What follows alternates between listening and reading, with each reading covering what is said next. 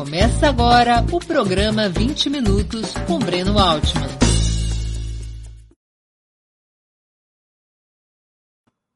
Bom dia! Hoje é 13 de julho de 2021.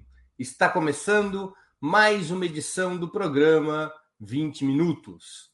Nosso convidado é Rui Costa Pimenta, jornalista e presidente do Partido da Causa Operária, o PCO.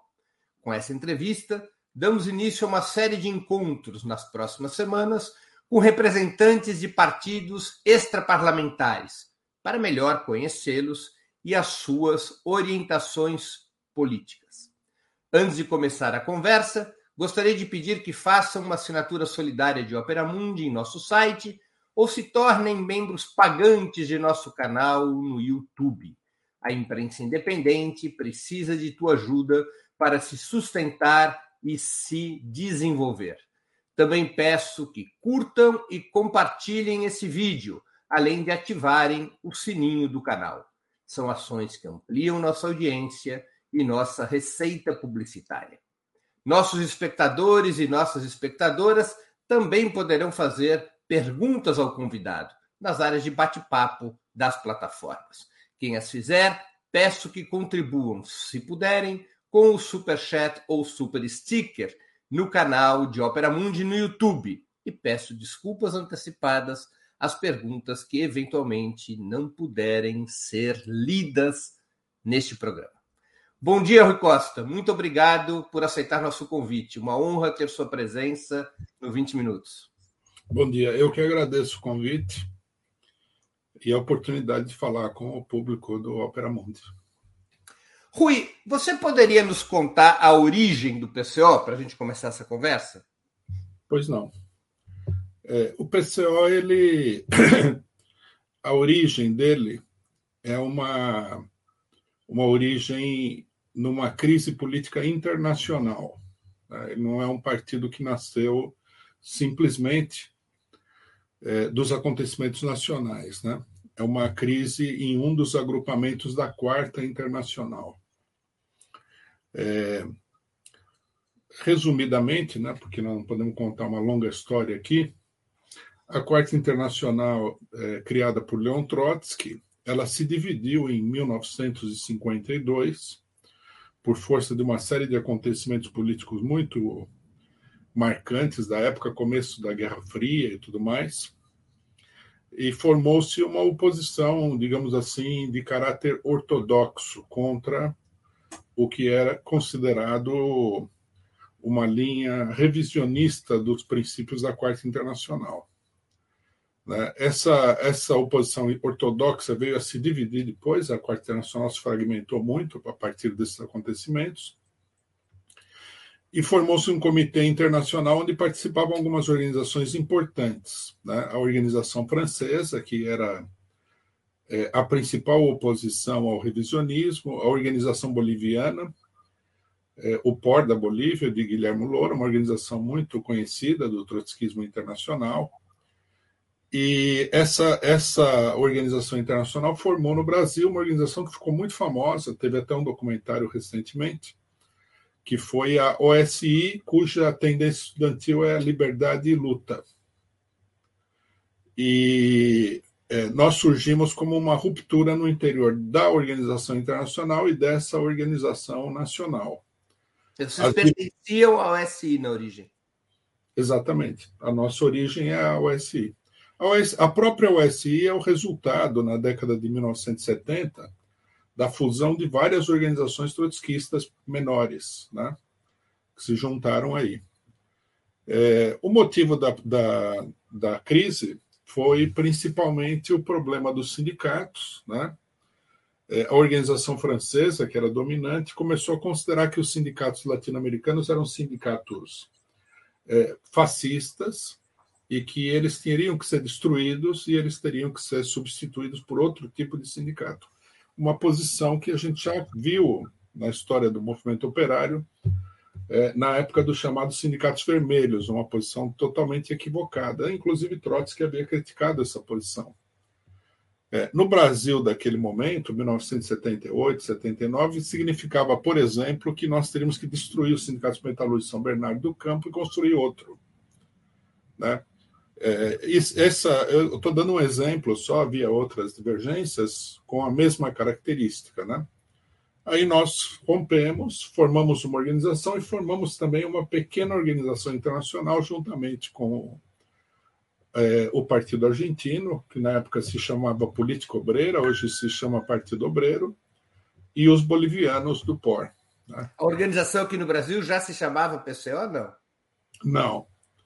É, a organização teve vários nomes no início, né? ela começou sendo chamada como Tendência Trotskista do Brasil, depois nós fizemos um congresso em 1980, onde foi efetivamente formada a organização. Nós consideramos que esse é o congresso de fundação efetivo do PCO, né? foi em janeiro de 1980, onde é, a organização passou a se chamar Organização Quarta Internacional. E ela foi sempre conhecida pelo nome do jornal do, do, da organização, que foi fundada em 79, o jornal Causa Operária. Né? Daí que vem o nome de Partido da Causa Operária, vem do jornal. Né? É, o nome de Partido da Causa Operária é da legalização do partido, de 1995, aproximadamente. E como organização, vocês participavam do Partido dos Trabalhadores? Sim. Uma das primeiras decisões que essa organização tomou foi de ingressar no Partido dos Trabalhadores e trabalhar aí dentro pela construção de um partido. A nossa posição era: vamos construir um verdadeiro partido operário. Nós considerávamos que era uma grande oportunidade política. O fato de que uma liderança política muito significativa, que era o Lula, estivesse ela mesma é, convocando né, os trabalhadores, a esquerda, a construir esse partido. E nós entramos aí logo no comecinho. E vocês permaneceram no PT até quando? Olha, é, nós come... O, a nossa divergência com a direção do PT começa depois da eleição de 1989, onde nós questionamos é, as alianças políticas que foram feitas para a eleição. Né? É, Abre-se aí um processo de, de, que foi chamado de regularização, regulamentação de tendências, mas nós fomos excluídos logo de cara. O processo de regulamentação de tendências não é, não nos dava o direito de, nos, de participar dessa regulamentação. Então, por volta de 1990, nós já estávamos sendo excluídos do PT, o que é concluído, eu, acredito, totalmente em 91. Nós permanecemos aí uma década dentro do PT, aproximadamente. E vocês eh, passariam a ter vida autônoma e se legalizariam como partido quando? Eu perdi essa informação. Então, nós começamos o processo em 95 e é, nós conseguimos o registro provisório em 96, seis anos depois. Quer dizer, vocês são um partido legal já há 25 anos. Isso. Já tem direito à festa. Já, já tem. Já fizemos até aniversário e tudo. É, Rui, quantos filiados tem o PCO? Ele está organizado em quantos estados? Então, o problema da filiação é um problema complexo, né? porque o TSE é, um, é uma coisa complexa. Os seus filiados eles desaparecem. Né? Nós reorganizamos o quadro de filiados recentemente e começamos a fazer campanhas de filiação para fortalecer o partido. Nós estamos com perto de 5 mil filiados. Mas eu acredito que nesse momento aqui, esse quadro de filiados ele é muito inferior ao número de pessoas que realmente apoia o partido, que gostaria de ser filiado assim numa base, digamos assim, de apoiar o partido, não como efetivamente como militantes, né? É, acontece com todos os partidos legais, o PT acontece isso. Você tem um grande número de filiados que não são é, ativos na luta política. Nós procuramos organizar as pessoas, mas isso não é uma coisa muito simples. É, nós, nesse momento, nós estamos organizados em 20 estados do país. Uhum. E o número de filiados ativos, você tem ideia? Olha, eu calculo que nós tenhamos aí cerca de 700, 800 pessoas ativas mesmo, né? Uhum. pessoas que vendem o jornal, que pagam as suas mensalidades, que atuam, que participam, participam de reuniões de célula, né? o partido é organizado em células. É, e nós, nós estamos numa etapa de crescimento também, muito positiva. Vocês é, atualmente se articulam com alguma das. Uh, de algum dos movimentos internacionais do trotskismo? Não. Nós abandonamos a organização da qual nós participávamos anos atrás, nós fizemos uma reflexão a respeito e nós chegamos à conclusão de que essas organizações elas têm um caráter muito artificial, né? que elas têm um caráter artificial, tendem a ter um caráter também muito autoritário, né? e que é uma isso daí acabava se constituindo mais num peso para o partido do que numa vantagem, né? E nós decidimos ficar isolados dessas organizações. É, nós procuramos estabelecer relações com organizações individuais, não não progrediu muito porque é, o problema no final das contas é o programa, né? Eu acho que nós temos um programa e uma política que destoa muito dessas organizações. Né? Elas têm uma característica, apesar das divergências, que são muitas, elas têm algumas características em comum que nós não, com as quais nós não afinamos efetivamente. Uhum. Rui, é, uma curiosidade pessoal: você é neto ou bisneto de um fundador do Partido Comunista em 22, não é isso? Exato, eu sou neto. Meu avô foi fundador do Partido Comunista. Ele foi uma pessoa muito importante na política brasileira, no movimento operário, na época dele, no, nas, até a, a Guerra Mundial aproximada, até o Estado Novo, vamos dizer assim, que encerrou um pouco é, a atividade política no Brasil. Né? Ele foi anarquista, ele era um dos principais líderes sindicais do anarquismo, do velho anarquismo, né? Uhum. aquele anarquismo que fez que construiu a COB, ele, foi, ele fez parte da, da direção da COB, ele foi, um dos, ele foi secretário do terceiro congresso que anarquista aqui da, da COB. É, ele fundou os sindicatos de, de gráficos do Rio de Janeiro e São Paulo, participou da fundação desses dois sindicatos e foi presidente do Sindicato dos Gráficos até o golpe de Estado de 1937. É, ele, juntamente com Astrogildo Pereira, ele fundou o jornal Vanguarda Operária, que foi o, o, o pontapé inicial da fundação do PCB, né? É onde os anarquistas começam a romper com, a, com, a, com o anarquismo, se aproximar da Terceira Internacional.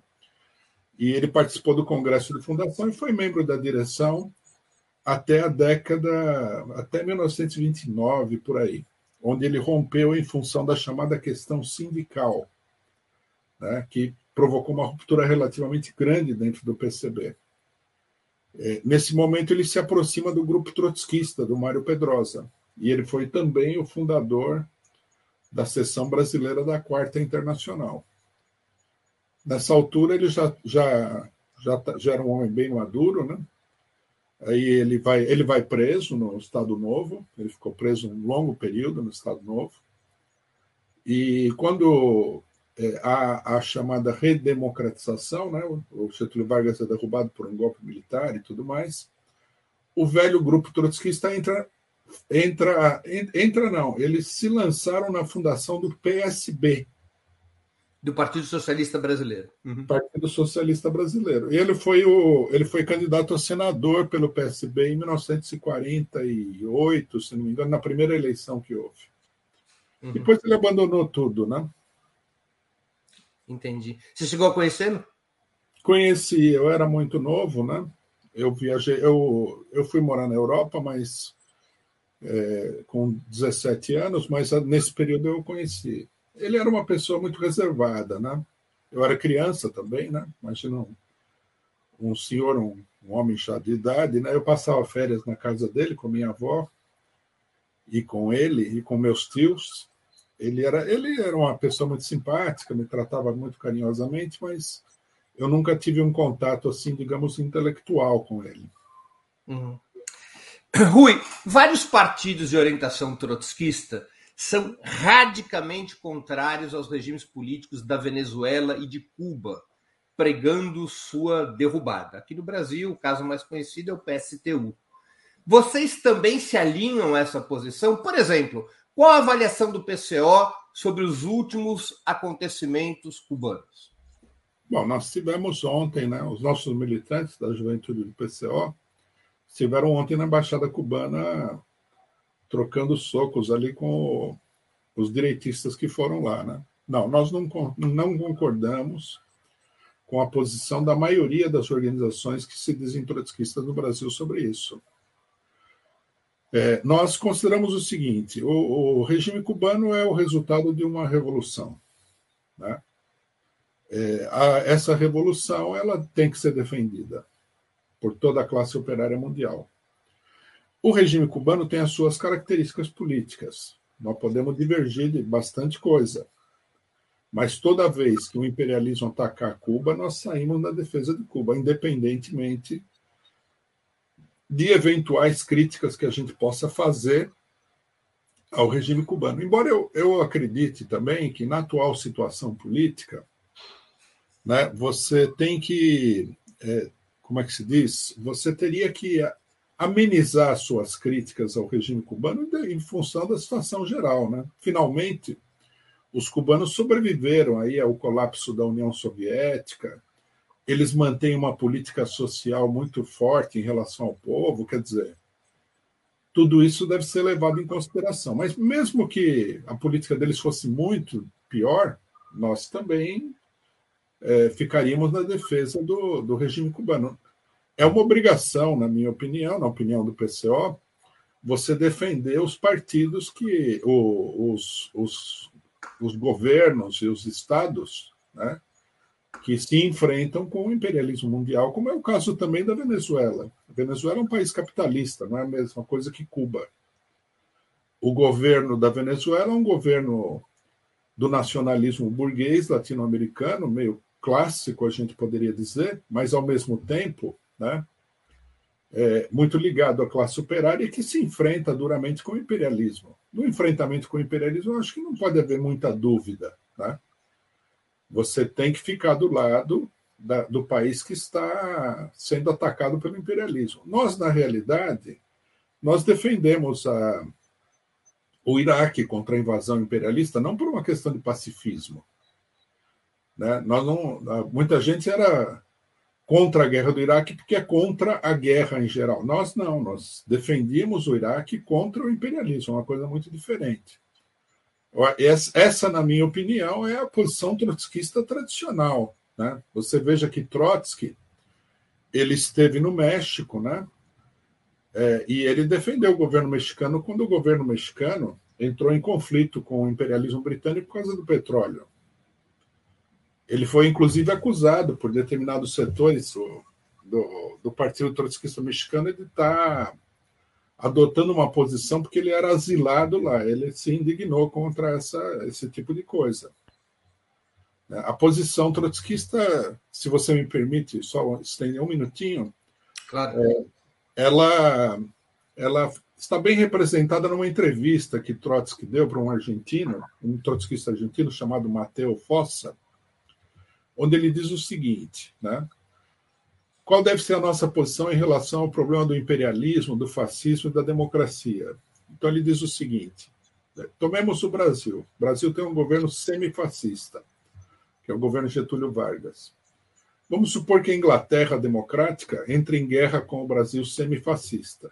Ele fala: nós teríamos que ficar do lado do Brasil semifascista contra a Inglaterra democrática porque não se trata de um problema de forma política, né? se trata de um problema econômico. É um país atrasado, é um país dominado pelo imperialismo, em luta contra o imperialismo. E nessas condições, a luta revolucionária passa pela defesa do país oprimido. Nós sustentamos sempre essa política, em inúmeras oportunidades. Não é uma coisa recente, não com relação à Venezuela. É, é uma, é uma política constante de princípios do PCO. E China, Rui? Então, a China, nós consideramos que na China há uma, há uma restauração do capitalismo, né? É, não consideramos que a China seja efetivamente um país socialista ou coisa do gênero, né? Nós, de uma maneira mais rigorosa, utilizaríamos o termo Estado operário, né? Mas, enfim, é, no que diz respeito ao enfrentamento da China, que nós consideramos, apesar de toda a conversa da imprensa de que a China é a nova potência mundial, etc. E tal, nós consideramos a China como um país atrasado e, inclusive, oprimido pelo imperialismo. E todas as vezes que os chineses se enfrentam com o imperialismo, vão ficar do lado dos chineses. É, logicamente, né, que é, como o governo chinês é, é um peculiar, né, ele não é o governo cubano, ele não é o governo venezuelano, ele tem duros enfrentamentos com a própria classe operária chinesa, né, que aconteceu em 1989, quando o imperialismo ficou do lado do governo chinês contra os trabalhadores. Nós, naquele momento, nós estávamos do lado dos trabalhadores. Agora, nos atuais enfrentamentos, nós estamos do lado dos chineses. Rui, o PCO nos últimos anos tem assumido frontalmente a defesa de Dilma, do PT e de Lula. Mas nem sempre foi assim. Há 15 anos, durante o chamado mensalão e a reeleição de 2006, vocês chegavam a chamar os líderes petistas de ladrões, atacavam duramente o governo Lula e consideravam o PT um partido de banqueiros. O que, que mudou de lá para cá? Não, a nossa consideração geral sobre o PT ela nunca se alterou, né? É, nós sempre consideramos que o governo do PT era um governo de colaboração de classes, mas era um governo de esquerda, diferentemente do governo Fernando Henrique Cardoso. Nós nunca dissemos é tudo a mesma coisa. Né? Tanto que isso daí pode ficar bem evidenciado numa questão política fundamental, que é a seguinte: o PCO, né, no, desde a ditadura, levantou a palavra de ordem de derrubada de todos os governos né, sob os quais ele militou né, abaixo a ditadura, na época do Figueiredo, fora Sarney, nós levantamos o fora Sarney, era uma palavra de ordem popular. Nós levantamos o fora Collor, participamos muito da campanha do fora Collor. Nós levantamos o fora, fora FHC, apesar de que a maioria dos partidos não queria levantar a palavra de ordem fora FHC, mas nós nunca dissemos né, nem fora Lula, nem fora Dilma. Né? Eu acho que esse problema marca muito claramente a distinção que nós fazemos entre os governos do PT e os outros. É, no primeiro momento, no primeiro governo do PT, nós tivemos uma opinião extremamente crítica do governo do Lula. Né? É, nós achamos que o, o governo tinha características muito direitistas, de fato tinha, né? a famosa carta aos brasileiros, é, o fato do Lula colocar banqueiros no Ministério da Economia, essa coisa toda nós criticamos. É, não deixamos de apoiar né, a, a, política social do governo com críticas, mas apoiamos. Quer dizer, nós tínhamos uma atitude diferenciada. No, na época do mensalão, né, é, aconteceu o seguinte: nós não somos. Eu queria primeiro explicar o seguinte: nós não somos favoráveis a essas campanhas contra a corrupção, né, em geral. Nós achamos que isso daí é uma política é, de características reacionárias. No entanto, na época, o próprio PT acabou reconhecendo o problema da corrupção. Né? Eles expulsaram o Delúbio, eles fizeram uma autocrítica, etc. e tal, que nos levou a criticar o, o PT. Evidentemente que em alguns momentos na luta política você eleva o tom, né? você fala de uma maneira mais agressiva. É um negócio da luta política. Nós, por exemplo, em determinados é, setores onde nós atuávamos, nós elevamos bastante o tom né, contra o PT naquele momento. E em outros momentos também. Né? É, agora, é, ah, é importante falar disso. A questão do governo dos banqueiros é, foi também. Partido dos banqueiros. A expressão que eu localizei em pesquisa foi considerar o PT um partido dos banqueiros. Partido dos banqueiros, ou Lula como presidente dos banqueiros, nós tiramos uma manchete nesse sentido, foi uma crítica dura que nós fizemos a uma política de favorecimento dos bancos na época, não me lembro qual. Né? Mas isso daí está mais no, no campo da agitação política, digamos assim, do que da caracterização política. Nós sempre caracterizamos o PT como um partido de esquerda que pratica a colaboração de classes. Bom, e nós continuamos criticando o PT até o momento, né? É, continuamos criticando, fazendo oposição, digamos assim, ao governo do PT, né? mais do que criticando, é, procurando fazer uma oposição pela esquerda, não se juntar com a direita, etc. e tal, até o momento em que nós percebemos que a situação política havia mudado e que o governo do PT estava ameaçado de ser derrubado por um golpe de Estado. No que né, nós consideramos que era necessário adotar uma política firme de defesa do governo contra o golpe de Estado. Né? É, a partir daí, o PT saiu do governo. Então, quer dizer, as críticas, o PT foi derrubado, nós participamos da campanha contra o golpe e tudo mais. Aí as críticas que nós tínhamos do PT como governo passaram, logicamente, para um segundo plano. Né? E nós passamos a defender o PT de uma série de calúnias e tudo mais, de ataques é, muito maliciosos contra o imperialismo. Nós é, nos opusemos à Operação Lava Jato, não, nós nos opusemos primeiro ao, ao, julgamento do mensalão, que foi em 2012, né? Nós denunciamos aquilo tudo como uma grande farsa judicial, aquele Joaquim Barbosa, aquela coisa toda, é, porque nós já sabíamos que aquilo lá não era uma mera disputa de tipo parlamentar. Né? Não é que um partido estava jogando lama no outro para conseguir votos, que aquilo lá se endereçava a um golpe de Estado. Né? Então, nós adotamos uma posição política anti-golpe de Estado. A posição de vocês sobre o mensalão no julgamento em 2012 já era diferente daquela posição que vocês tiveram em 2005? Era diferente no seguinte: não, no, em, em 2005 não houve né, um, um espetáculo de julgamento, houve um escândalo e tudo mais. O PT é, renunciou, renunciaram alguns líderes do PT, expulsaram gente, expulsaram o Delúbio, né? Então, aquilo lá foi assim. No, em 2012, houve um julgamento, né? um julgamento pelo STF. Uhum. Então, nós é, dissemos muito, muito claramente na época. O pessoal falava, não, mas o PT é culpado, etc. E tal. Nós falamos, veja bem, explicamos para as pessoas que nos, que nos criticavam. Falamos, uma coisa é você achar, ou até mesmo a pessoa ser culpada. Falando, é, nós dizíamos, nós não sabemos o que aconteceu no negócio do mensalão, fora aquilo que apareceu de público. Agora, uma coisa é certa, não é porque a pessoa eventualmente tenha cometido algum delito que ela possa ser vítima de um processo persecutório. Nós fazemos uma distinção muito clara entre as duas coisas.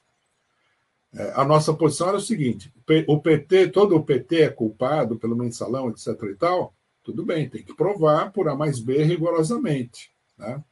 Nós adotamos essa posição de maneira clara. No julgamento, né? Uhum. E depois a nossa a, a, minha consideração é a seguinte, né? É, alguma coisa realmente aconteceu nesse negócio do mensalão. Não gosto de ficar remexendo esse, isso daí porque dá munição à direita, tá certo? Mas eu acho que tudo isso perde a importância, nem acho que tenha também uma importância decisiva, diante da enorme perseguição de que o PT foi objeto. Né? Finalmente, o, a vida parlamentar é uma coisa cheia de, de, de corrupção, de fisiologismo, nós sabemos disso daí. Mas nós não estamos tratando aqui da moralidade pública, nós estamos tratando aqui de uma luta política de muito maior intensidade. Então, eu, por exemplo, não entro no mérito do, do que aconteceu em, do, das denúncias de 2006. Né? Eu, na época, eu sabia que aquelas denúncias tinham fundo político, mas é, nos parecia que era mais uma luta, digamos assim, natural, entre aspas, dentro do regime político e não uma tentativa de derrubar o governo. Nós assinalamos que ninguém estava estendendo a acusação ao Lula, por exemplo. Nós assinalamos isso daí. Agora, em 2012, não. Em 2012, era um processo farsa, não provaram nada, eles têm obrigação de provar. E a questão do que efetivamente teria acontecido, na minha opinião, ela perde totalmente a importância. Né? Rui, tem uma pergunta de um espectador, Tommy Lee Verga, que está contribuindo com o Superchat. Eu quero agradecer. Ele te elogia, sempre bom ouvir o melhor analista político do país, e ele pergunta: por que o PT e a esquerda se deixaram ser derrubados do governo de uma forma tão fácil e praticamente sem reação? Bom, eu acompanhei bem esse processo, né? Inclusive, vou dizer que isso daí me deu muita dor de cabeça, porque eu via o, o golpe com extrema apreensão e eu via a reação do PT como uma reação muito débil mesmo, né? Eu atribuo isso a uma série de questões. Primeiro, ilusões que o PT tem, tinha, né? imagino eu, no próprio regime político. Eles achavam que era possível negociar com várias pessoas com as quais eles tinham trânsito. Estiveram no governo aí durante um, mais de uma década e tudo mais. Eles não, eles não tinham, eles tinham uma análise de política empírica. Né? Ah, eu conheço fulano, conheço ciclano, vamos conversar, vamos discutir, através do jogo parlamentar normal, você faz um acordo com tal partido, etc. e tal, nós vamos superar isso daí revelou-se uma ilusão, porque, na realidade, o que estava em movimento era uma máquina de classe. Já não era mais um problema nem de indivíduos, e nem de partidos, e nem de manobras, pequenas manobras de tipo parlamentar. A coisa já havia se deslocado para um outro terreno. Né? É... Em segundo lugar, eu acho que o PT se sentia muito superior à situação que eles achavam assim, que eles estavam sendo atacados, mas não ia chegar no ponto de derrubar o governo, né? Muito menos, isso daí eu vi, é, eu vi de perto, né? Muito menos que o Lula fosse ser preso, uma pessoa tão importante, uma pessoa de estatura internacional, etc. e tal. Uma, é uma uma avaliação política equivocada, na minha opinião. E depois, o PT ele tem uma concepção do, da luta política eu imagino que isso esteja mudando um pouco dentro do PT, não mudou muito, na minha opinião, mas esteja mudando um pouco, de que a luta política é um jogo parlamentar. Então você tem que fazer aquele jogo parlamentar, falar para a imprensa, aquela coisa toda que é toda uma técnica, toda uma todo um funcionamento do parlamento. Eles nunca viram isso daí como uma verdadeira guerra, né? Nós criticamos muito, por exemplo, a atuação do José Eduardo Cardoso no Ministério da Justiça. Nós achávamos que ele teria que atuar para bloquear o abuso evidente da Polícia Federal e tudo mais. Né? Os dirigentes do PT foram pegos, na minha opinião, totalmente desprevenidos, desarmados por uma política que eles têm. Eu espero, né? Espero sinceramente que o PT tem evoluído a partir daí, tá? que eles comecem a considerar os problemas de uma maneira distinta. Né? É, eu, em várias oportunidades, discutindo o problema, eu assinalei o seguinte, que uma diferença entre o PT e outros governos nacionalistas da América Latina, inclusive da Argentina, que era bem conservador, é que o PT não havia tentado modificar o regime político para facilitar a sua ação. Ele havia jogado o jogo tal e qual. Né? Na Argentina, é, houve tentativa de fazer mudança na Suprema Corte, assim, mas na lei de imprensa, etc. E tal, o PT não fez nada disso daí. Eu atribuo isso, por incrível que pareça, muita gente pode estranhar, mas eu atribuo isso a uma inexperiência do PT. O PT é um partido apesar de toda a vivência internacional e tudo, é um partido relativamente jovem. Você aprende pela experiência, né? Quer dizer, há, há concepções políticas equivocadas, ilusões no regime democrático, e há também a inexperiência. O, o Lula fez um discurso uma vez que eu falei: Isso aqui mostra bem como é a coisa, né? Ele falou o seguinte: eu, quando assumi o governo, eu pensei que se a gente conseguisse fazer o povo brasileiro comer três vezes ao dia, isso daí seria já uma enorme vitória e o trabalho estaria realizado. Aí ele falou: depois eu percebi que dava para fazer mais coisa. O que, que é isso daí? É inexperiência. Você entra no governo, tá certo?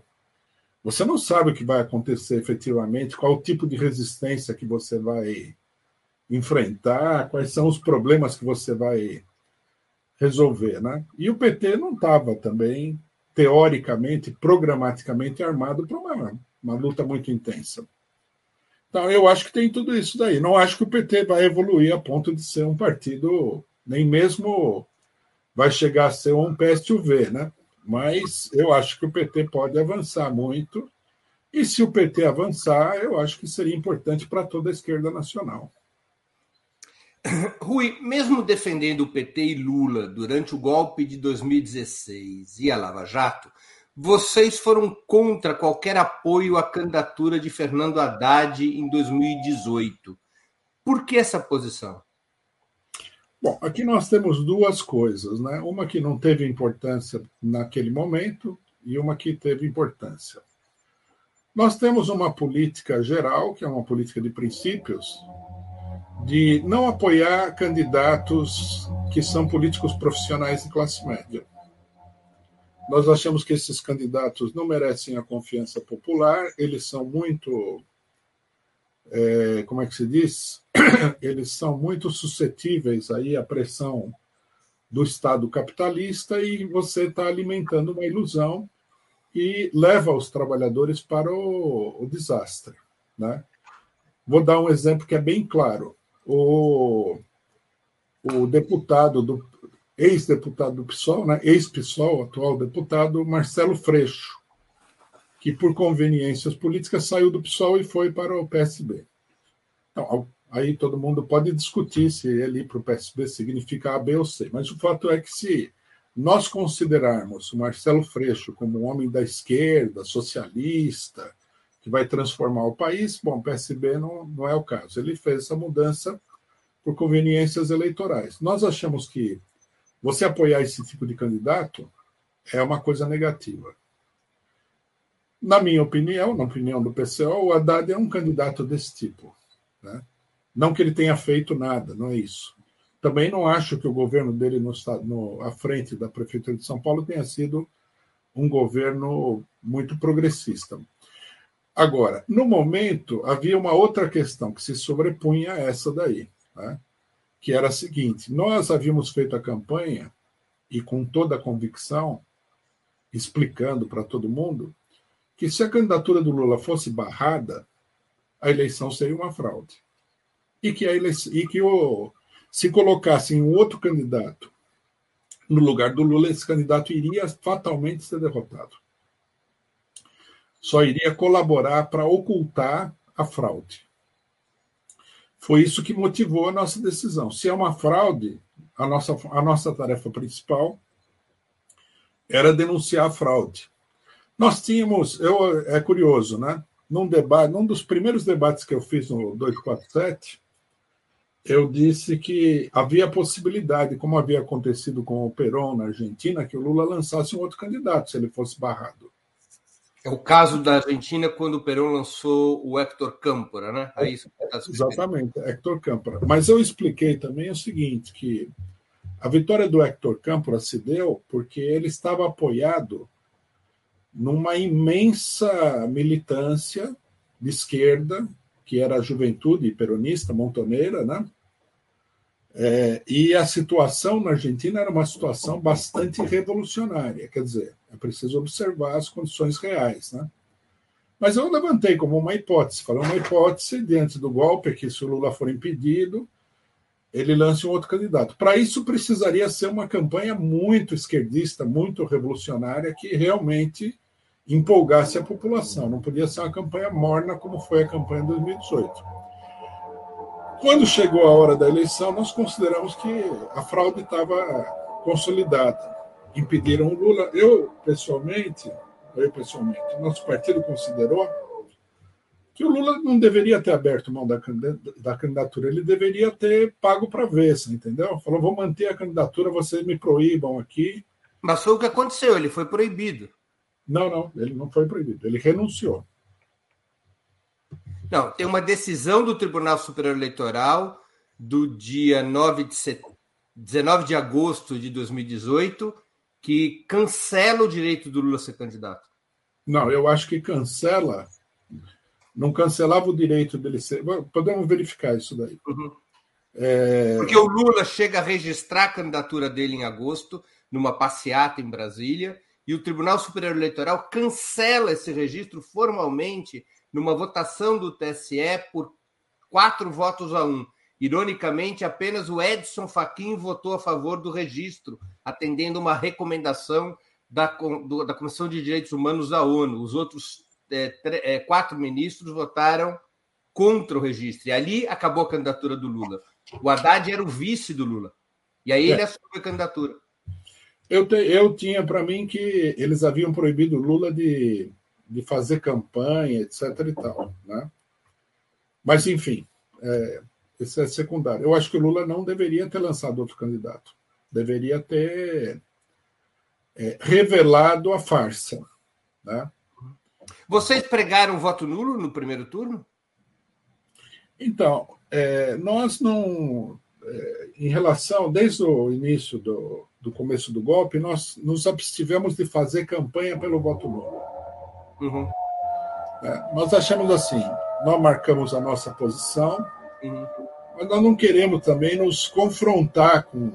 Por mais que a gente ache que não tenha muito sentido, a política, nós não queremos nos confrontar com, principalmente com o PT, né?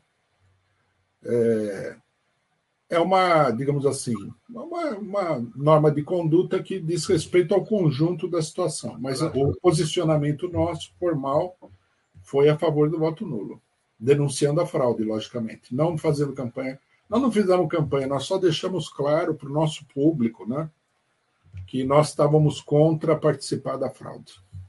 Uhum. No segundo turno, qual foi a posição de vocês? Ah, foi a mesma coisa. A mesma coisa. Mesmo na disputa entre Haddad e Bolsonaro, foi uma postura, digamos assim, abstencionista. É, quando foi, foi Haddad e Bolsonaro, nós já avançamos um pouco naquele momento e nós começamos a fazer uma campanha. Nós fizemos campanha durante o segundo turno no seguinte sentido: fora Bolsonaro, porque a gente tinha certeza que ele ia ganhar a eleição. Entendi. Tem aqui uma pergunta de um outro é, espectador nosso.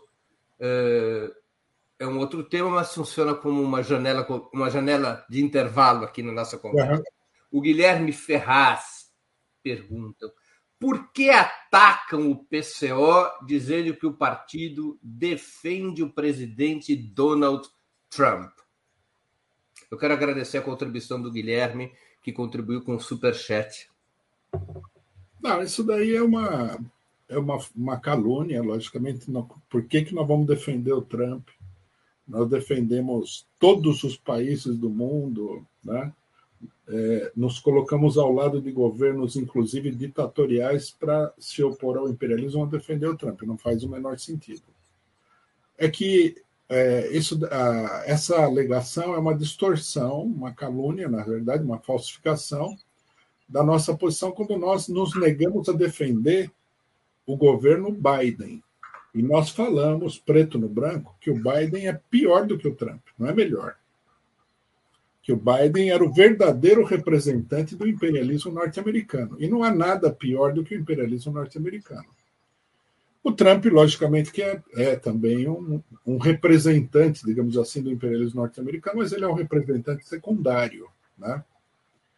Então, nós procuramos destacar que essas ilusões de que o Biden vai, vai fazer alguma coisa de, de, benéfico é falso. Né?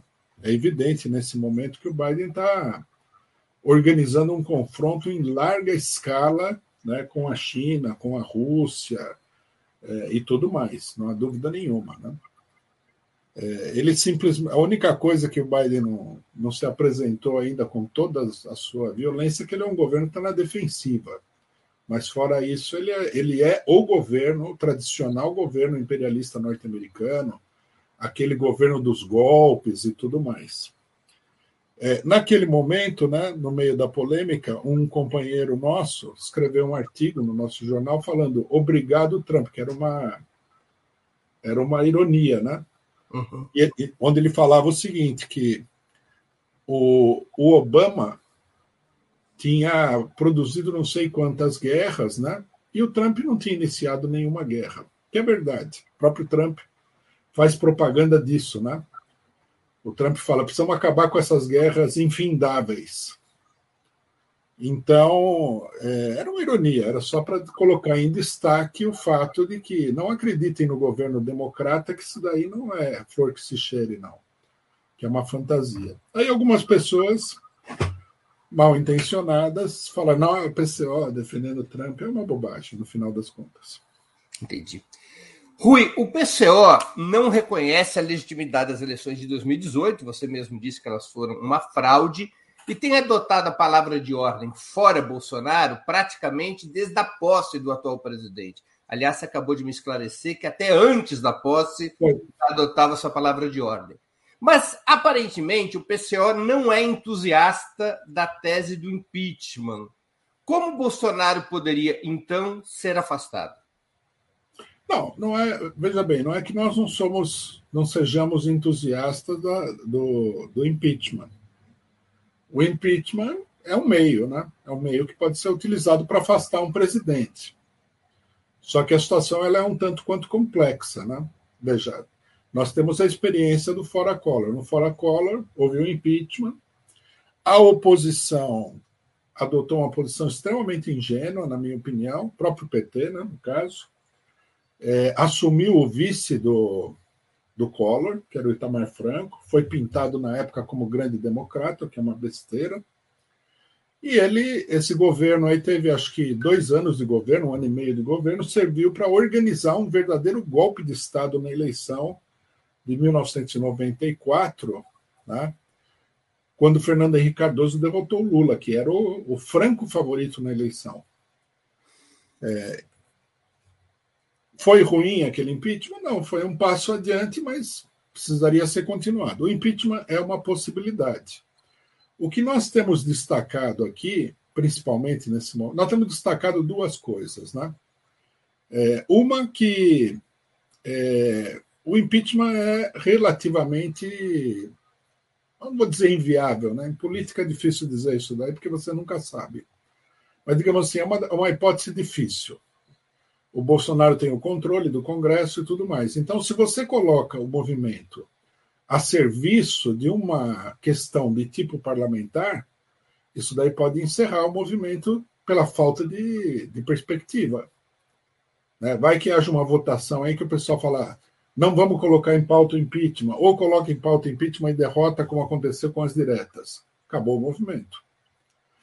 E eu tenho assinalado o seguinte, né? Para as pessoas que acham que o impeachment é a única possibilidade, eu falei: nós somos latino-americanos. Nos últimos anos, o esporte favorito da política latino-americana é derrubar presidente. Derrubar, sei lá, dezenas aí. Por que é que nós, brasileiros, não podemos derrubar o Bolsonaro com um movimento suficientemente forte? É, então, colocar o movimento além do impeachment. Essa é a nossa primeira ideia. A segunda ideia é a seguinte: se houver um impeachment, nós somos contrários a que o, o, o, o vice do Bolsonaro assuma o governo. Nós somos pela palavra. General Hamilton Mourão. General Mourão. Nós somos pela, pela reivindicação de que as reivindicações sejam, de que as eleições sejam realizadas imediatamente. Porque, veja bem, quando você tem um amplo movimento popular que derruba um presidente, o direito está com as ruas, está com o povo. O povo rejeitou aquilo tudo. E, portanto, o povo quer decidir. Quer decidir e o correto é decidir na hora. Você coloca lá um governo é, cuja única função é chamar eleições, chama eleições e vão para a eleição. E vai ganhar aquele que o povo quer. Não dá margem para uma longa manobra política. a nossa restrição ao impeachment é isso, não é que nós sejamos contra. Se houver o impeachment, nós somos favoráveis que todo mundo vote o impeachment, logicamente. Vocês criticam a tese da frente ampla, da aliança entre partidos de esquerda e a oposição de direita. Qual a coalizão que o PCO defende para lutar contra Bolsonaro e oferecer uma alternativa de governo ao país? Eu acho que a coalizão ideal é a que está aí à frente dos atos fora Bolsonaro. Né? É, o, e, que, é, e que se, inclusive se revela à medida que aconteceu, que está acontecendo, como natural. Né? Quem que pôs o povo na rua? Independentemente das, dos, das é, peculiaridades e tudo mais desse negócio. Formou-se uma frente única de toda a esquerda nacional. Esquerda, o que eu considero como esquerda não, não são os partidos parlamentares que volta e meia têm algum discurso de esquerda, são aqueles partidos que estão ligados efetivamente ao movimento do povo, né? a luta do povo, a luta sindical, a luta pela moradia, a luta pela terra, né? Etc., a luta estudantil e tudo mais. Formou-se uma frente única dessas organizações. Essas organizações elas são o comando natural né, desse movimento popular. Então, nós advogamos exatamente isso. Né? Aí há o argumento de que ah, nós precisamos de outros partidos que votem o, o impeachment. Bom, isso é uma outra, na minha opinião, isso é uma outra história. Se eu fosse deputado e tivesse a possibilidade de votar o impeachment, procuraria deputado de tudo quanto é partido para ver a possibilidade dele votar o impeachment. Tá? Isso é uma, é uma questão totalmente secundária, é, totalmente é, separada da questão da mobilização popular. Né? É, agora, eu acho que os partidos burgueses, os partidos de direita que falam contra o Bolsonaro, eles não querem efetivamente o impeachment. Não há nenhuma demonstração de que eles queiram. É, o, o Estado de São Paulo, a, a o Globo tirou uma, uma matéria, não tirou um editorial, tirou uma matéria do Merval, que é um pouco é, extraoficial, digamos assim, embora seja oficial, falando que precisaria do impeachment. O Estado de São Paulo falou que precisaria do impeachment, mas a gente não vê a mobilização desses partidos para o impeachment. O PSDB, por exemplo, não, não, não faz nada pelo impeachment. Então, quer dizer, nem é, nem é real também a tentativa de formar uma, uma coalizão. Se fosse para formar uma coalizão, eu acho que a coalizão deveria ser exclusivamente dentro do Congresso Nacional e não nas ruas. Uhum. Entendi. Deixa eu aqui ler uma outra pergunta de um, de um é, espectador nosso, que tem a ver com a discussão de futuro, é do Alex Oliveira, que também contribuiu com o Superchat. Queria agradecer o Alex Oliveira. Salve, Rui! Você vê alguma sinalização de Lula ou do PT no sentido de reverter as reformas da Previdência ou trabalhista? Não vi nada nesse sentido. Né? Eu acho que, logicamente, que a posição do. A política. Primeiro que a política do PT, o PT tem um programa que o PT elaborou, né? Que inclusive foi muito criticado por diversos setores. Nós temos críticas, né? nós estamos para elaborar uma crítica mais bem fundamentada a esse programa. Agora, eu, eu acho que tem que ser feita essa crítica, tem que ser feito esse debate. Eu acho que dentro do PT tem gente que gostaria que o programa fosse mais, é, mais avançado e assim por tem muita coisa. Agora, o que eu gostaria de esclarecer para todo mundo é o seguinte: que independentemente de qual seja o programa, né, com o qual o PT vai às eleições, ou com o qual ele pretende governar e tudo mais, nós temos que entender que a situação política não é a vontade nem de uma pessoa nem de um partido. É um conjunto de fatores que atuam como se fosse um grande mecanismo. Né? E, nesse sentido, o governo do PT, se acontecer, né, eu acho difícil, precisa de uma grande mobilização para que haja um governo do PT, apesar das pesquisas, um eventual governo do PT ele seria um governo onde as disputas políticas seriam muito acirradas. Isso, na minha opinião, é extremamente positivo para quem quer andar para frente, para quem quer ter uma posição revolucionária. Né? Quer dizer, as condições que se criariam aí seriam as condições muito boas né, para um progresso, para uma ruptura com tudo isso que existe aí. Então, nesse sentido, né? Eu digo isso porque muita gente olha e fala assim: não, mas o Lula não vai reverter a privatização, não, não sei o quê. Então a candidatura dele não tem importância. Não, a candidatura dele tem importância independentemente da opinião do Lula, se ele vai ou não vai reverter tal ou qual coisa. Né? Veja, por exemplo, o seguinte: quando Getúlio Vargas foi presidente, ele não queria é, a estatização total do petróleo. Não era a política dele. A política dele era muito mais moderada. Houve um amplo movimento popular que levou à estatização do petróleo. Mas esse movimento popular ele seria inviável sob o governo, por exemplo, da UDN. Ele só era viável sob o governo Getúlio Vargas. Então, eu acho assim: se, eu, se as pessoas veem né, no Lula ou no governo do PT limites, não é que elas estejam erradas nem nada, mas esses limites não são absolutos. Nós precisamos ver a situação de conjunto. Num certo sentido, vai haver aí uma, uma disputa né, é, que vai se estender às ruas, que vai se estender ao povo, pelo programa que deverá ser imposto ao país. E nesse isso eu considero um, um progresso extraordinário, maior do que nós já tivemos aqui em não sei quanto tempo, e provavelmente desde o próprio governo Getúlio Vargas. Uma outra pergunta, Rui, da Adriana Machado, que também contribui com o Superchat. É, a gente aqui fica parecendo igreja evangélica, né? Celebra todos os dízimos todos os dízimos que são pagos, mas faz parte. A imprensa independente, não, só, não só a causa operária, mas também o Opera Mundi necessita do apoio dos seus espectadores e leitores para sobreviver e se sustentar. É... Rui, o Lula deve ir às ruas e liderar as manifestações?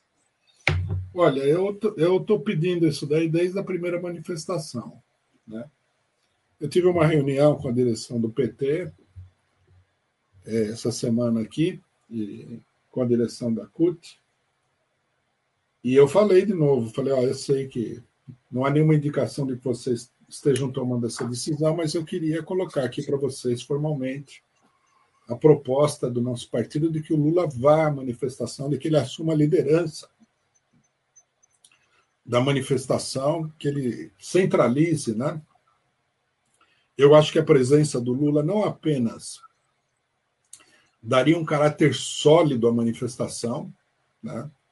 como que ela impulsionaria essa manifestação. A hora que o pessoal vê que o Lula está na rua também, querendo a derrubada do Bolsonaro e tudo mais, é, vai aumentar a manifestação, vai criar um clima de, de empolgação muito maior. Você não tem medo que a presença do Lula possa dividir as manifestações? Até porque vários partidos de esquerda, embora pequenos, não são favoráveis à candidatura do Lula. Também poderia vir a ser utilizada a presença do Lula para carimbar as manifestações como de conteúdo eleitoral. Você não tem um receio de que as, as manifestações possam se dividir, se enfraquecer se o Lula estiver presente? Eu acho que os dois problemas são reais, né? Só que eu também acredito que nós temos que dimensionar bem isso daí. Primeiro que a, quem vai carimbar a manifestação como de cunho eleitoral é a imprensa. Né? E essa imprensa aí, ela não ela não está com essa bola toda dentro da manifestação, eu acho. Né? Eu acho que o, o, ganho seria bem maior do que o prejuízo nesse caso. Com relação aos outros partidos, eles de fato eles são tem uma ala da manifestação que é uma ala ligada ao PSOL, acho que participa um pouco aí o, o PCB ao P, né? Formaram um grupo dentro PSTU. da PSTU também. PSTU, PSTU até elogiou aí a mobilização em Cuba ontem, né? Está totalmente perdido no, no mundo. É, eu acho que eles podem achar ruim, mas ninguém vai romper com a manifestação por causa disso, não. E eu acho que, pelo que eu vi, né, pelo, por todas as informações que eu recebi do país inteiro, se existe uma coisa que é muito popular na manifestação, é o Lula. Muito popular. Não é como o pessoal fala, uma manifestação assim, cívica. Não, essa é uma manifestação de esquerda, está é, tá vinculada né, à luta contra o golpe, tem toda essa. A manifestação tem toda essa história. E o Lula está no centro dessa história. Eu acho que não seria, não, não, não vejo. Embora o problema exista, eu não vejo que ele tenha toda essa dimensão, não. Rui, vocês, por serem contra a frente ampla, quando souberam que partidos, representantes da direita, haviam assinado o chamado super pedido do impeachment, retiraram a assinatura do PCO desse documento. É, você acha que essa atitude não acaba por enfraquecer as possibilidades de afastar o Bolsonaro? Não, eu, o, o super pedido de impeachment, é, vamos ter claro aqui, né? foi muito mais uma jogada de, de publicidade do que uma realidade. Né? Nós temos 120 pedidos de impeachment no Congresso. Quando o PT elaborou um programa, um pedido de impeachment e convocou, convidou a esquerda a assinar, nos convidou, nós assinamos esse pedido, é, apesar de que não, provavelmente aquele texto não seria o que nós redigiríamos. Mas nós falamos, vamos, vamos assinar o pedido em solidariedade com toda a esquerda, né? É, vamos colocar isso daí. Eu acho que não, não muda nada, até porque o impacto do pedido foi assim: apresentaram, o, o Lira falou que ia engavetar, pá, meio que morreu o negócio. Foi um, eu achei, inclusive, que foi um golpe, um golpe de imprensa meio desajeitado, né? Poderia ter sido feito com muito mais efeito, de outra maneira e tal. A, a nossa preocupação é não se misturar com a escória, né? A escória golpista, a escória fascista. Porque as três personalidades que eles. Inclusive, eu achei muito estranho isso, né?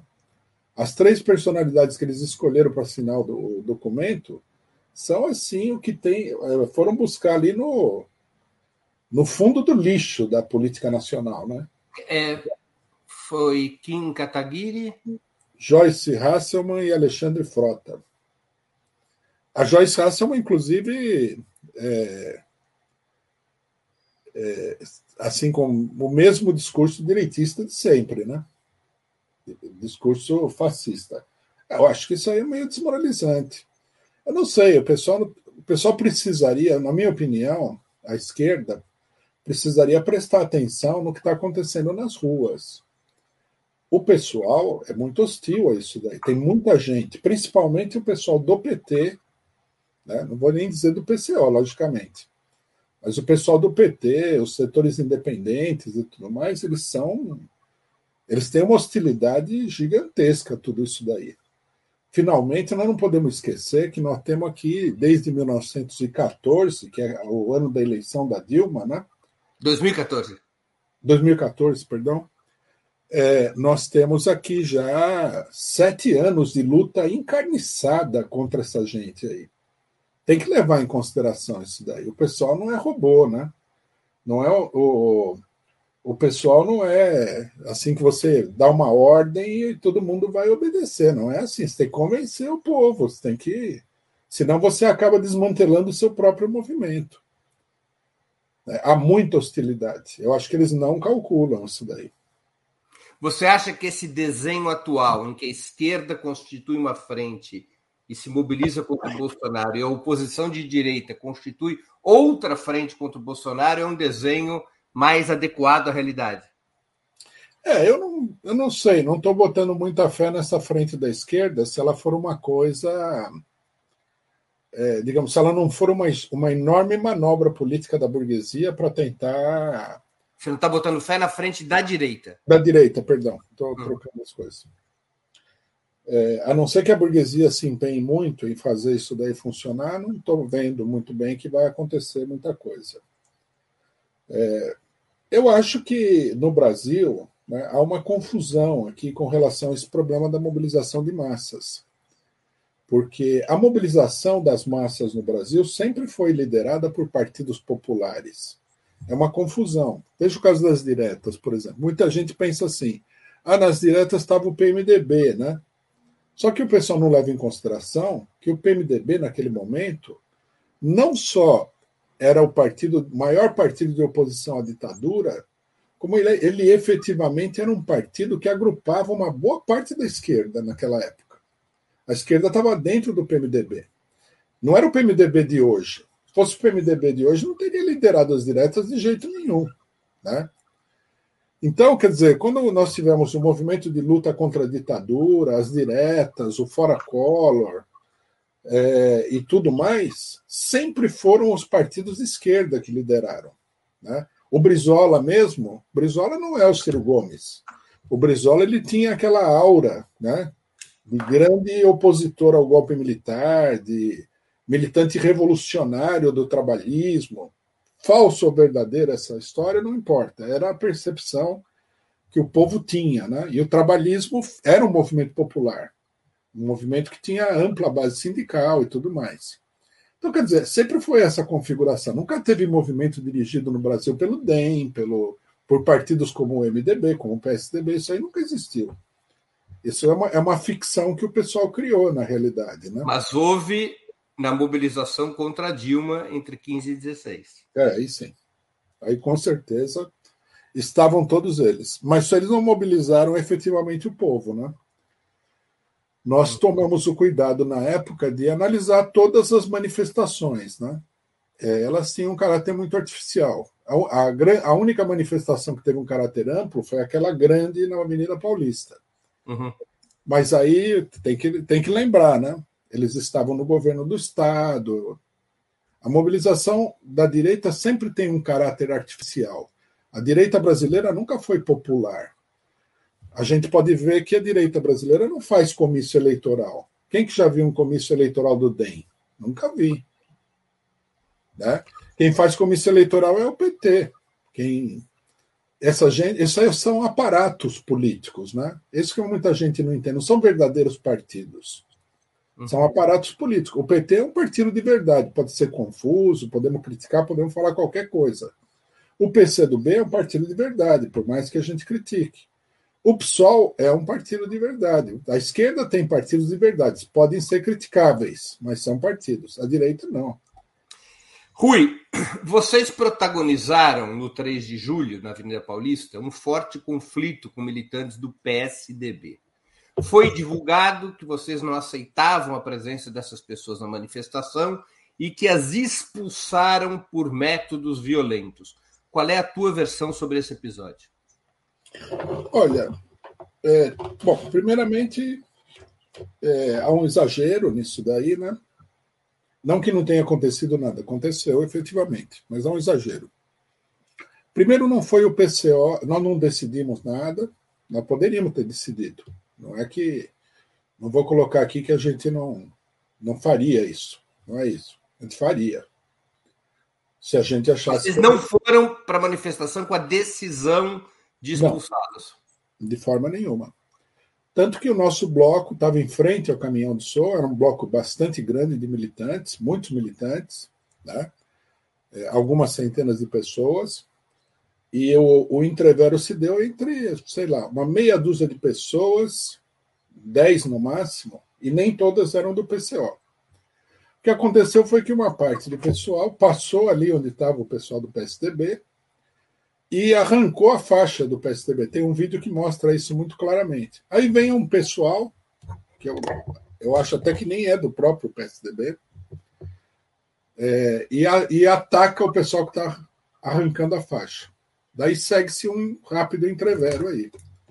Onde, logicamente, os militantes que estavam com a gente eram muito mais, são gente muito mais preparada, né? Botaram o pessoal para correr. Foi isso que aconteceu, simplesmente. Não foi assim que o PCO pegou toda a sua a sua o seu bloco dentro da manifestação e foi lá atacar o PSDB. Não foi nada disso. Esse negócio do PSDB era, era uma coisa rala também, né? Depois que o pessoal do PSDB sumiu, né, devido ao entrevero, o, o pessoal que estava lá, tinha umas pessoas em volta, pegaram o material do PSDB que sobrou lá, isso aí é, pelo, pelo que eu fui informado, os militantes nossos já tinham ido embora. Inclusive no vídeo aparece eles indo embora. O pessoal pegou o negócio do PSDB e queimou. Né? Foi isso que aconteceu, não foi? O pessoal pinta assim como se nós tivéssemos montado um exército para atacar o PSDB. Não, não aconteceu nada disso. Agora, lógico, nós não vamos condenar os nossos militantes por ter feito isso, de jeito nenhum. É, é, não é, sei lá, não é uma política estrutural, vamos dizer assim, nossa, estratégica. Mas esses entreveros eles tendem a acontecer, né? Eles tendem a acontecer. O que que, qual vai ser a orientação do PCO se no 24 de julho estiverem presentes filiados ou militantes do PSDB e outros partidos? A nossa orientação vai ser a mesma que a gente tinha para esse ato. É, nós não somos favoráveis à presença do PSDB, nós acreditamos, inclusive, que isso daí seja uma, um golpe contra a manifestação.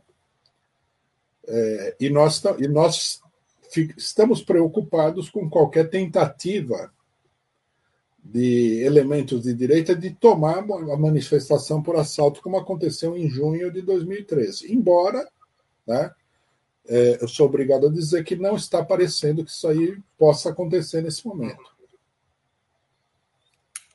Mas a orientação de vocês seria de expulsá-los da manifestação ou respeitariam a presença de eventuais filiados do PSDB e outros partidos fora do campo da esquerda?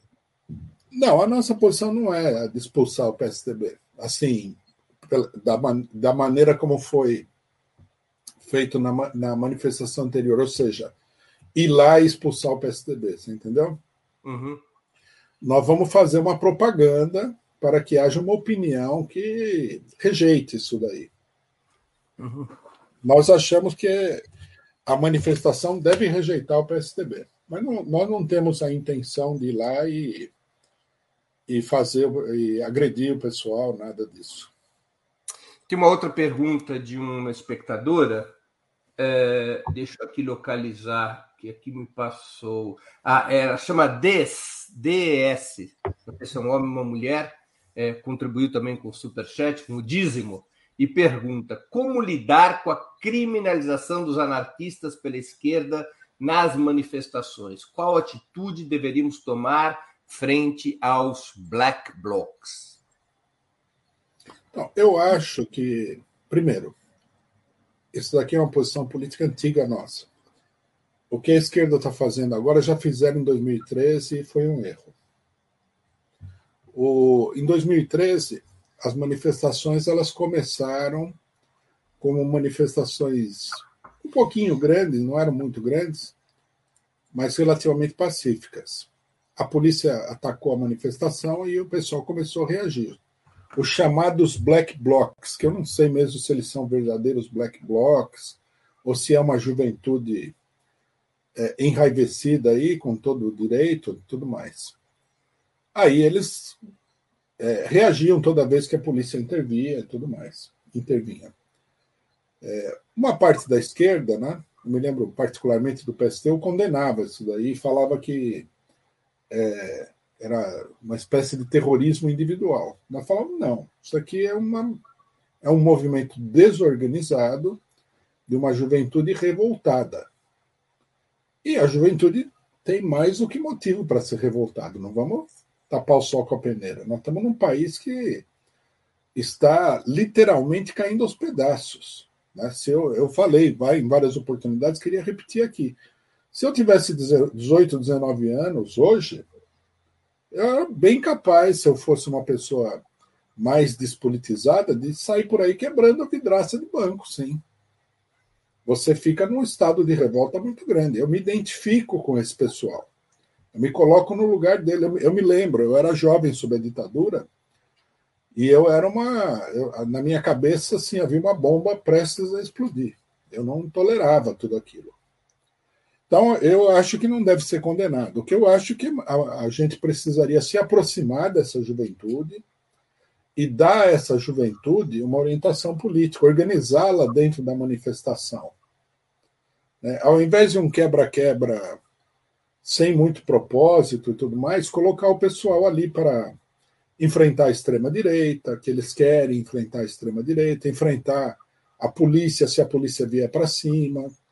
Né? Eu acho que a gente deveria ter uma atitude compreensiva, uma atitude até, digamos assim, paternal com relação a essa juventude e integrar a juventude num movimento positivo. Agora, rejeitar uma juventude que está completamente e com toda a justiça revoltada, eu acho que é um erro.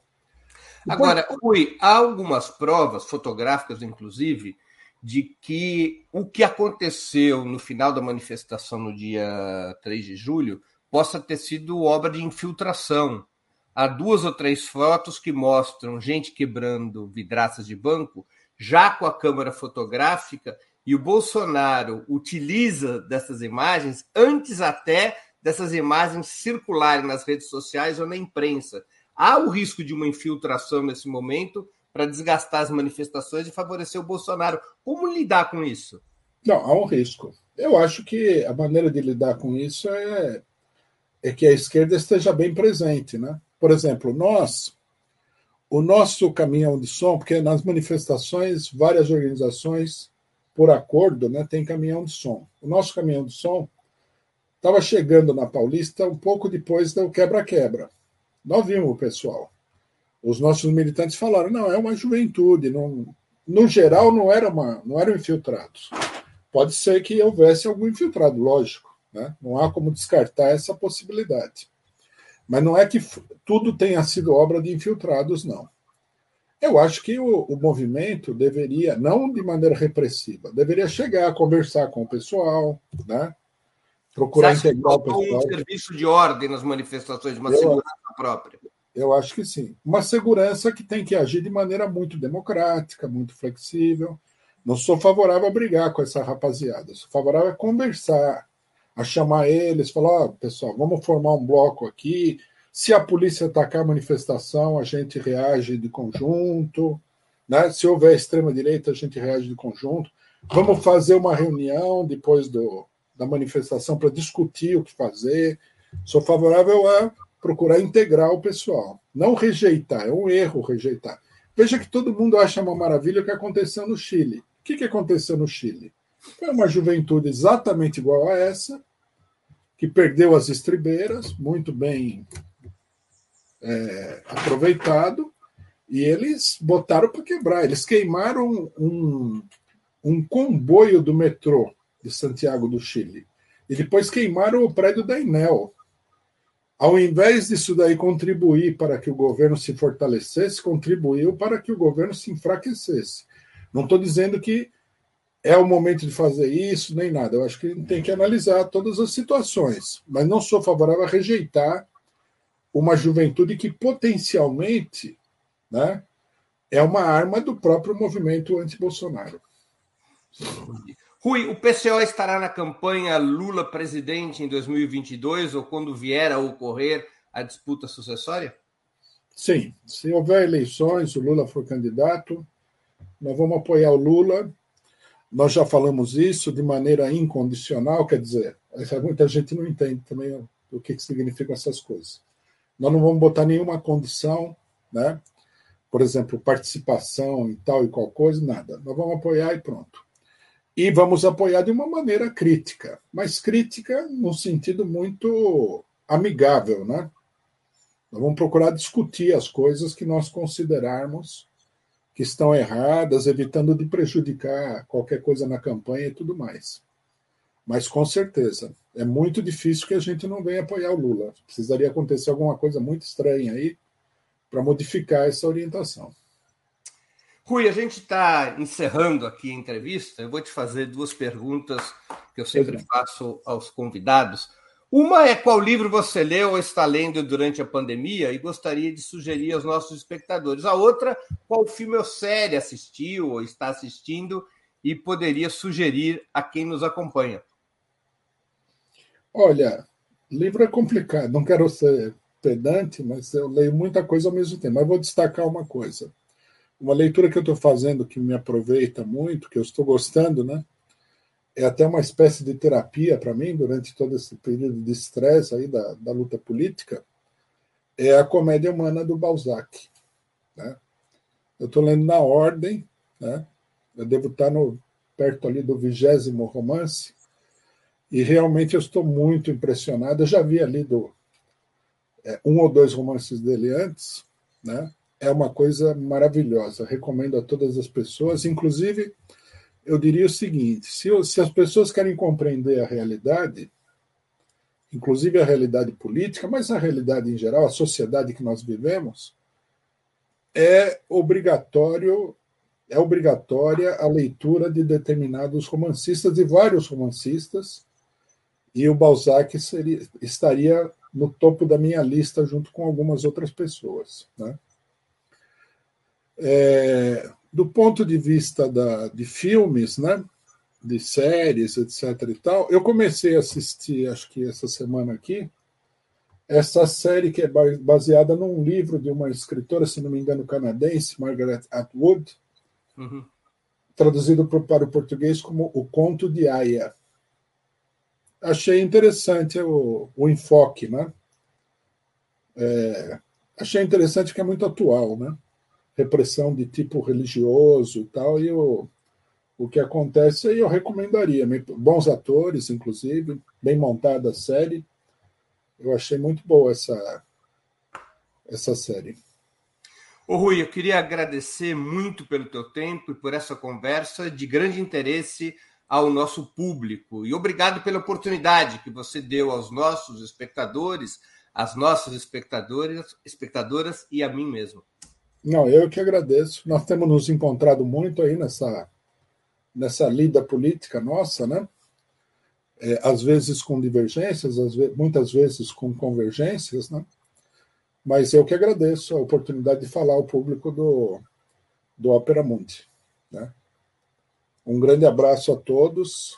Obrigado por ter assistido. Um abraço a você também, Breno. Um abraço, Rui. Encerramos assim mais uma edição do programa 20 Minutos.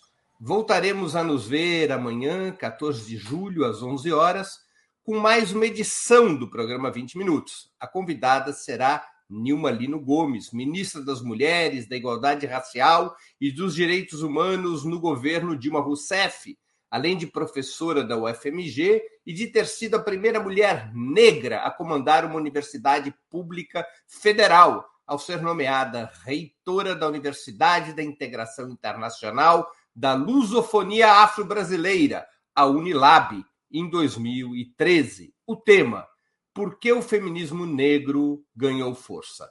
Até lá, obrigado pela audiência e um grande abraço. Para assistir novamente esse programa e a outras edições dos programas 20 Minutos, se inscreva no canal do Opera Mundi no YouTube. Curta e compartilhe nossos vídeos. Deixe seus comentários. O jornalismo de Opera Mundi é mantido com o seu apoio.